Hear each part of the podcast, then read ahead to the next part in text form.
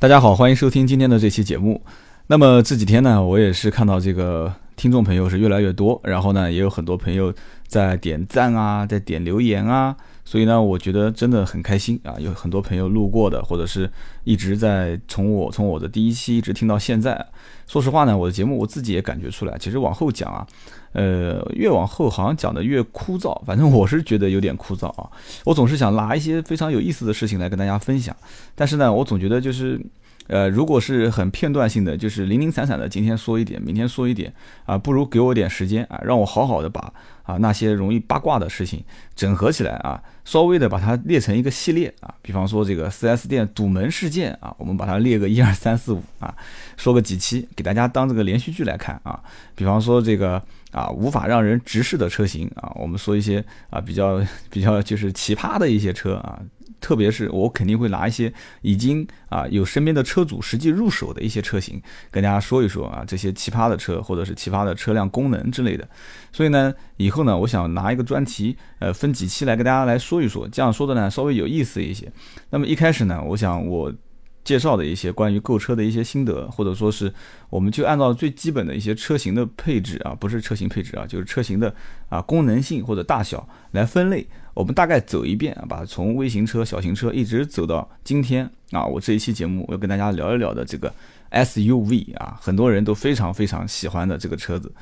呃，应该是从零八零九年的时候，当时我就突然之间发现啊，很多客户进店就不去看轿车，直奔 SUV。啊，后来就这个趋势就越来越明显啊。后来到了一零年、一一年的时候，很多客户过来选车，就很明显就讲啊，轿车我不会考虑的啊，我就想买一辆越野车啊。实际上你要知道，很多这个 SUV 它根本越不了野啊，它只是一个城市的这个旅行车啊，只是一个城市的越野。其实真正它的这个什么四驱系统啊，或者说什么两驱、四驱啊，或者说这个这就互相切换的适时四驱啊，或者说是怎么，都不是完全可以越野的一个款。版型，但是呢，呃，很多客户就讲，他说啊，这个是越野车气派，对吧？这个越野车大啊，空间好啊，这个越野车在等红灯的时候啊，跟熟人打招呼啊，我是俯视别人啊，别人是仰视我啊啊，如果是这么说嘛，那我倒没什么意见啊。其实你要说空间好，说实话啊。SUV 的车子只能说是头部空间好啊，并不是真正所谓的空间好。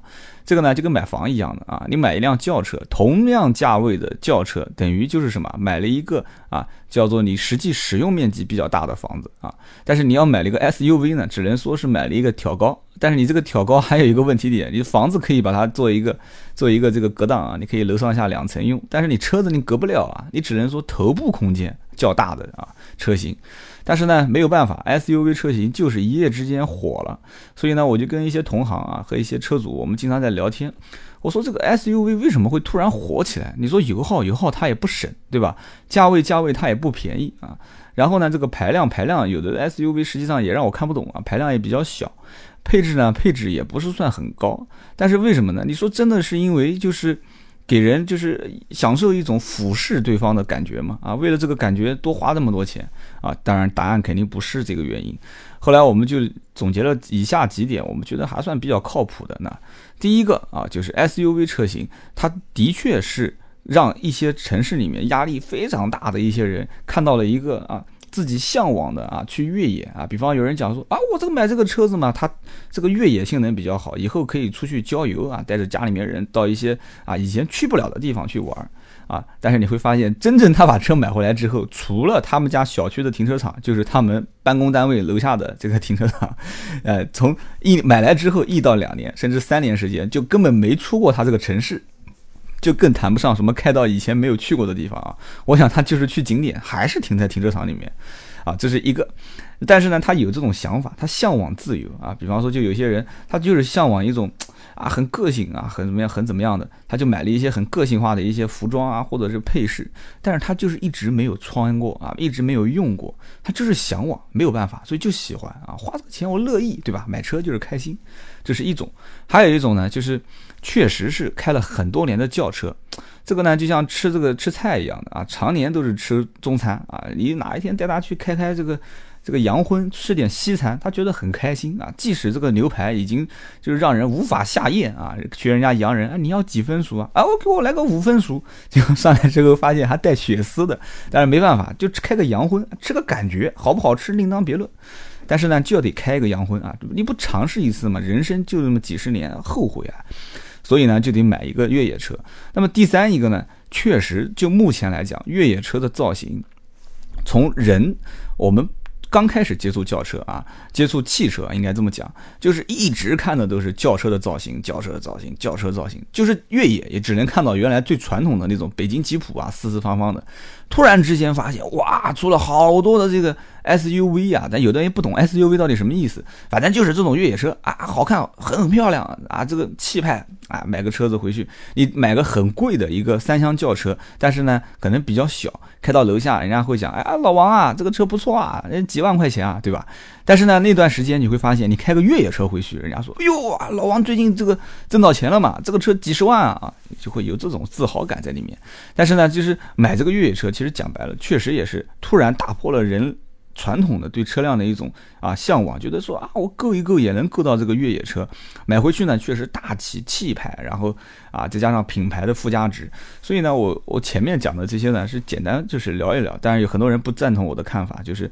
买越野车的人为什么会越来越多？突然一夜之间啊，仿佛就是像挖煤的这个老板一样的，突然爬出这个煤坑，发现哦煤开始涨价了啊，突然自己就成了煤老板。越野车最近啊，包括。我们再往前推两年，就到目前为止啊。很多车还在加价啊！以前大家都在知都都知道，媒体啊，包括这个老百姓啊、工商啊，这个这个叫什么物价局都在讲，都在查，没用。这市场经济这个最终的结果就是这样的，要的人多啊，我厂家稍微给你收一收啊，给你饥饿营销，你就得老老实实给加价交这个钱。所以我曾经有几期节目我也在讲了啊，现在你 4S 店当爷的时候，有一天你总归会当孙子。所以呢，玩的不要太过火啊，适可而止就可以了。所以 今天我就在这边讲着玩啊，所以说 SUV 车型，那具体到现在目前为止，我还没说到哪一款 SUV 啊，什么样的 SUV 推荐大家去购买。其实这里面呢，说实话，SUV 的阵营啊，就是一波归一波啊，其实分得非常明确啊。稍微低档一些的啊，几万块钱、十万以内的可以买到的 SUV，一般正常情况下，想要大一点、气派一点的啊，空间更好一点的很多。那我们路边上可以见到的双环 SCEO 啊，呃，比亚迪出的一个什么 S 六啊，包括什么景逸、什么 X 五啊，景景逸啊，东风风行啊，包括这个什么哈佛啊，就是长城的哈佛啊，包括长安也在出。啊，很多。其实说实话，真正在这个级别当中，你要是如果不排斥选国产车型，你能选很多的 SUV，因为其实国中国人很聪明，看到这个车子很很好卖啊，国人很认可。啊，稍微七拼八凑一下的，你比方说比亚比亚迪的 S 六这个车子，大家都懂的嘛。你只要把标换一换，就很气派了，对吧？你停在停车场，很多人他也不懂，肯定以为你这是一辆，对吧？具体什么品牌我就不讲了，对吧？很像嘛，而且国国内的很多的 SUV 造的就很像国外的很多车，它就模仿，对吧？还还有一个奇瑞的瑞虎啊，但是呢。你说我不考虑国产啊，我手上的钱也稍微的啊，盈余也稍微多一些，我可以选择合资品牌。你有些什么样的推荐？合资品牌品牌的 SUV 也很多啊啊，本田 CR-V 对吧？丰田 RAV 四。有人说啊，日本车我不考虑啊。好，你日本车不考虑，我给你推荐德国车啊。德国车，大众的途观，对吧？上海大众途观。哎，有人很奇怪，一汽大众怎么没有出过越野车？哎，这不就马上就来了吗？所以这一次出了一个斯柯达的野地啊，它不是一汽大众啊。但是我曾经讲过，一汽大众所有的车在斯柯达里面都能看得到啊。斯柯达的野地啊也能选，但是呢，说实话，你。仔细观察一下啊，我刚刚提到的合资品牌的这些车啊，R V 四加没加价，我没有细细了解过，因为这个车我一直没关注。但是 C R V 我关注过啊，从一上市开始加七万啊、六万、五万、四万，一直到据我了解，去年啊，去年在 C R V 换代的时候，那款老款车型都一直咬死不降价啊，之前一直还在加啊，再往前推个一年到两年还在加价。你想，一款车从诞生到最后结束它的生命，就是老款那一代啊。都一直在加价，你想想看，多少消费者在认可这个车型？换句话说，这个车型确实也，呃，担当得起它的这个所多付出的这个价值。因为 CRV 我们曾经看过它的数据是全球返修率最低啊，这不是给大家打广告，我实话实讲啊，全球返修率最低。呃，新款 CRV 也最近好像这个名号是不太能啊担当得起了啊，它避震器产生了一次召回。但是说实话，总体来讲，它的大的像底盘结构啊，包括它的平台都没有变，应该讲品质不会太差啊。我给跟很多的。东风本田的 4S 店的售后的一些领导都关系不错啊，会跟他们聊天，说怎么样啊？这车有没有减配啊？啊，这个这个整个做工材质有没有变变差一些？偷工减料一些？他们说还行，跟老款基本没有太大差别啊，除了外形有些变化。所以说这个像啊哈佛的啊呃不对，像丰田的这个 RV 四，像本田的 CRV，你要二十来万左右，我就推荐你买这款车。那有些人说，那你这个人怎么老是觉得推荐日本车给我？你是不是日本车的这个这个这个托啊？绝对不是啊，绝对不是。其实我本人从业也是德系品牌啊，德系的大众的途观非常好的一辆车啊，你在它的身上也能看到很多，因为大众的车都能看到它同级别的同门师兄啊，包括像奥迪啊这些车型的一些影子。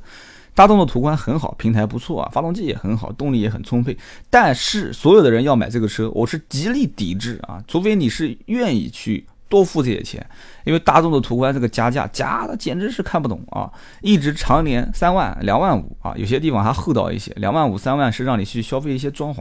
有些地方直截了当两万现金，要不然免谈，直接两万现金，不开票啊！但是呢，我说实话，在德系品牌很多能看到这种现象啊，很多很多啊！哦，你 再往上讲，你奥迪 Q 五啊，当时 Q 三上市的时候也想加，加了一阵子发现这个东西不能加，加到最后自己就玩完了，所以说还是降价啊。Q 五到现在为止也是啊，变相的也在加啊，这边在降，另外让你去投投一些钱去花你花钱买一些保养啊，买一些装潢之类的。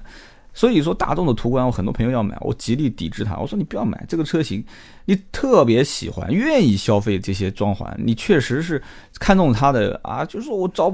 怎么讲呢？就像我之前讲的，叫食之无味，夜不能寐啊。朝思暮想，我就它，其他车子一概看不上，买吧，多花这两三万，反正一两个月工资也就把它苦回来了。对吧？我想买这个车的人应该就是一两个月工资就苦回来，多花两三万就买个开心无所谓。但是如果你要是问我说啊，什么车最实用啊？什么车平时保养维护各方面很少出问题啊？动力也还挺充沛的，然后也挺适合照顾一家几口人啊？你不要跟我说啊，安全系数怎么样？其实真正二十多万的 SUV 这个车型，你只要不超速正常开，对面的这个车也没有违章的情况下，发生一些小碰小撞，或者说高速公路正常一百码的碰撞，或者说出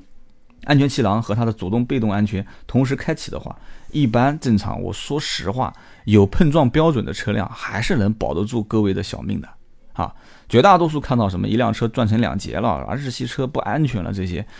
怎么说呢？其实真的是媒体有一些渲染在里面。但是日本车具体安全不安全，我们今天在节目当中不说啊。包括它的钢板的厚度啊，主动安全的配置齐全度啊，以及它被动安全的一些什么气囊的数量，我们。一概不讲，有一期我们哪天再讲，我们就把它展开来一点一点的讲。今天在这边，我们就说买车啊，就是说这个 SUV 车型，用销量啊，用我实际身边的一些车主的反馈来告诉大家，就是这个车到底适不适合选。好了，我们说了二十多万，我们再往上走一点啊，我们再往上走一点，那又到了德系的三个品牌啊，宝马、奔驰、奥迪，就怎么都脱不开啊。有人讲说，那今天不听你讲奔驰、宝马、奥迪了，换一点口味啊，好，行，换换换，我们就换口味，我们换什么呢？我们换换一些。那又说到日系品牌了，你你不讲德系就讲日系，那德系日系都不讲讲什么呢？那行了，我们讲美系车啊，我们讲什么车呢？我们就讲这个这个别克好不好啊？别克，别克呢其实出了一款车啊，以前有一款叫昂克雷，昂克雷太大了，这个车子很多人也也可能啊第第一次听是昂克雷是什么车啊？是金克拉昂克雷啊，昂克雷是个大的越野车，可能在路上不太常见。这个车油耗也比较大，但是当时这个车子造出来，我们第一眼反应 就是跟销售啊，当时我也在这个 4S 店待过，我说哇，这个车子买的肯定是土老板，就是首先就是不在乎油耗的。但实际开下来，其实真的大家都误解了，昂克昂克雷的油耗其实并不算太高，实话实讲，并不算太高。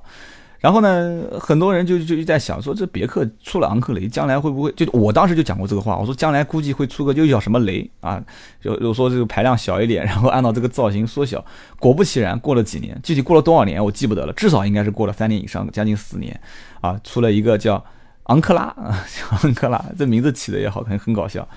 昂克拉这个车，但是说实话，据我了解，昂克拉这个车卖的并不是很好，比较小众啊。虽然是有很多人看到了，它有一点四 T 的这个两驱的这款车型啊，价格也不算太贵，十五万多啊，十七万多，有的地方让价十六万多，十五万多。但是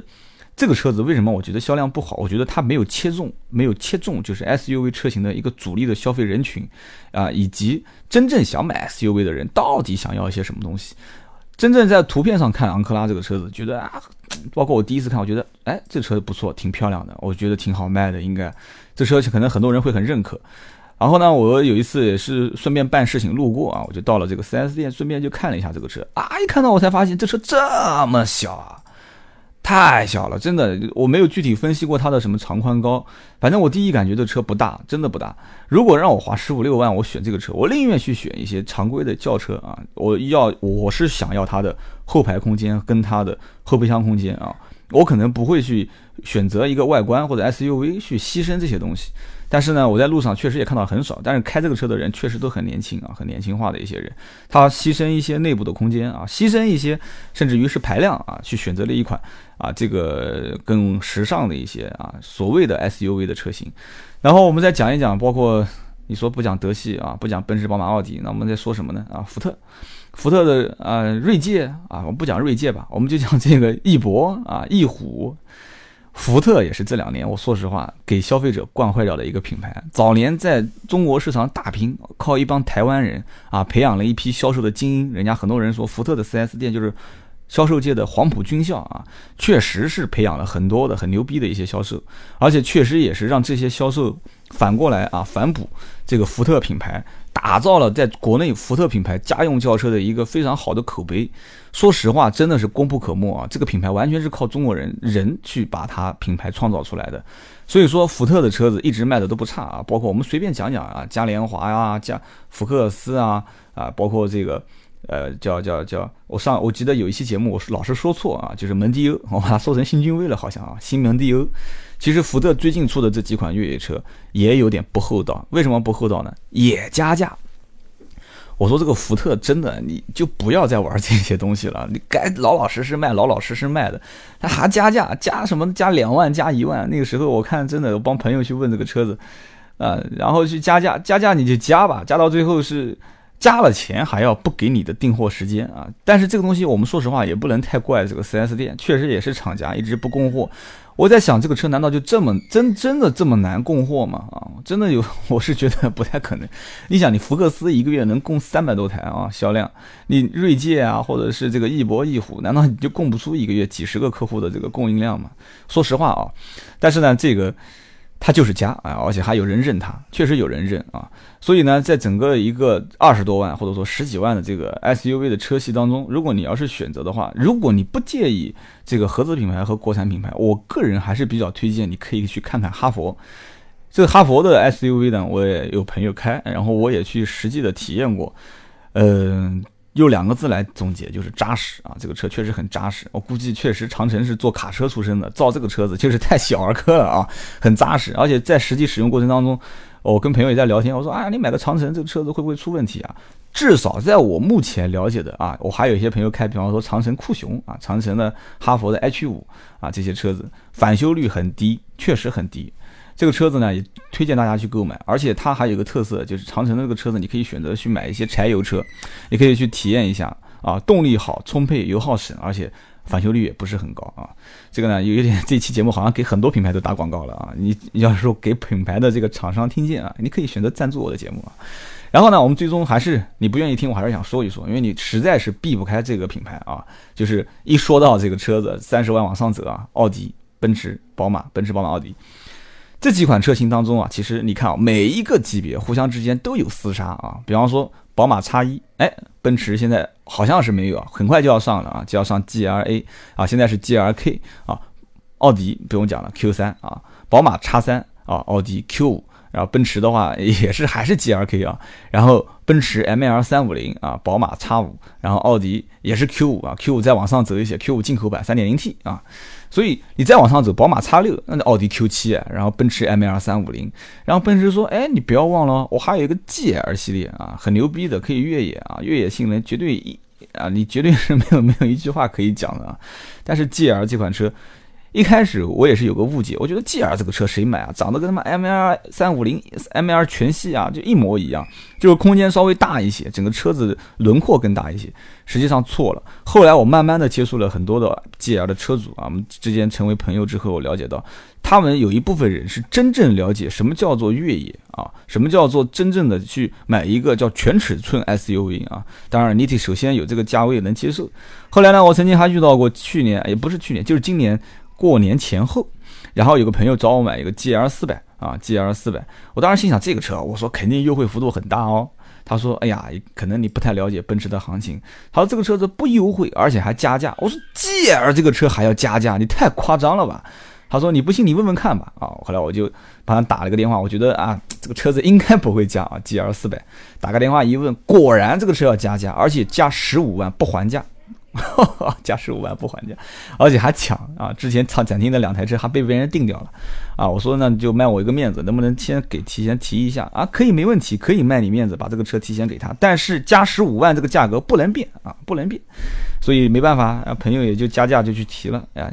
所以说，在整个一些 SUV 车系当中的一些定价和销售方式，我是我是反正看不懂啊。所以你消费者，至于你是怎么选，你觉得这十五万或者十万或者二十万？啊，包括奔驰，你像啊 G 五五、G 六三啊、G 六三 AMG 也是加价，然后人家买 买两百多万，加十几万，甚至有加二十万，还有人在报，人家愿意接受啊，那没办法，他确实能接受得起啊 G 六三 AMG 加二十万，所以说今天呢，我们讲这一期啊，我们其实也没有太展开来讲奔驰、宝马、奥迪啊，其实这里面有很多在加价，但也有很多很心酸的车啊，就是一直在降，但是没人买啊。这里面我们就不提了，让人心酸的车我们就不讲了，讲了觉得这个品牌没面子。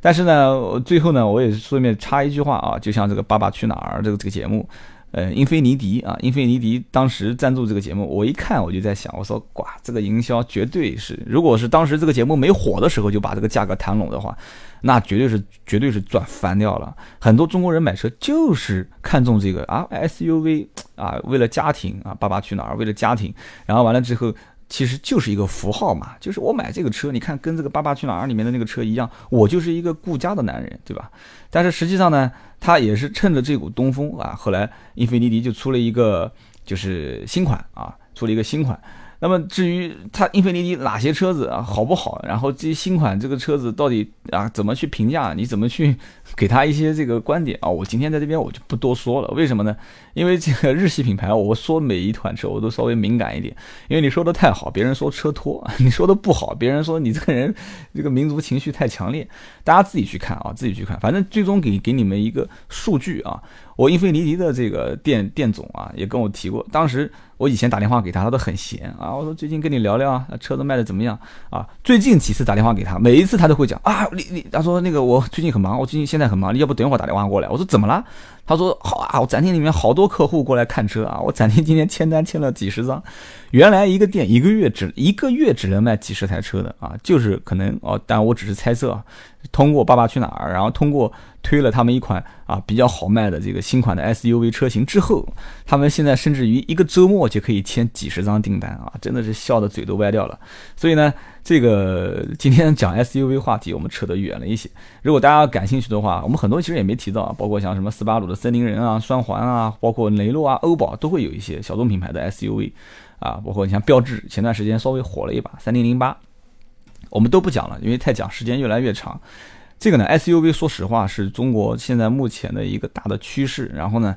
呃，据我以前看过一个数据啊，在中国人没有崛起之前，整个东南亚最喜欢开 SUV 的是韩国人。啊，我们可以看到很多韩剧里面，欧巴啊，然后那个欧巴就开了一辆 SUV，啊，带一个小姑娘出去兜风，啊，然后这个眼神很冷漠啊，手放在方向盘上面，窗户摇开啊，吹着他秀丽的长发啊，男同志不是长发啊，然后就跟他讲说，欧巴啊，擦擦奶油啊，就是就是这种样子，然后让很多的这个小女生倾倒。其实真的啊，今天你看我韩系的一些品牌也没说到啊，包括你像现在的 X 三五啊。啊，包括这个韩系一些其他的不讲了。其实很多品牌，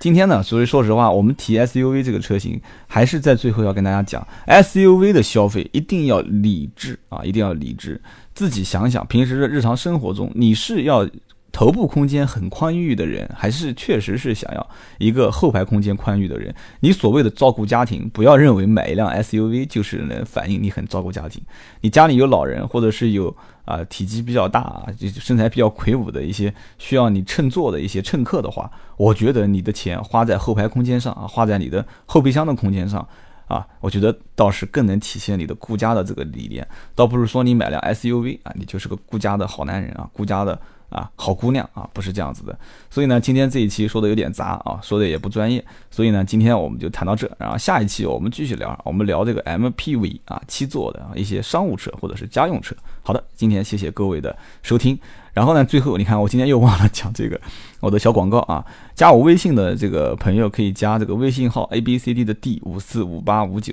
D 五四五八五九。然后另外呢，如果你已经听到节目的最后啊，记得给我点个赞啊，只要点个赞就 OK 了啊啊，给我一点点信心。我们下期接着聊。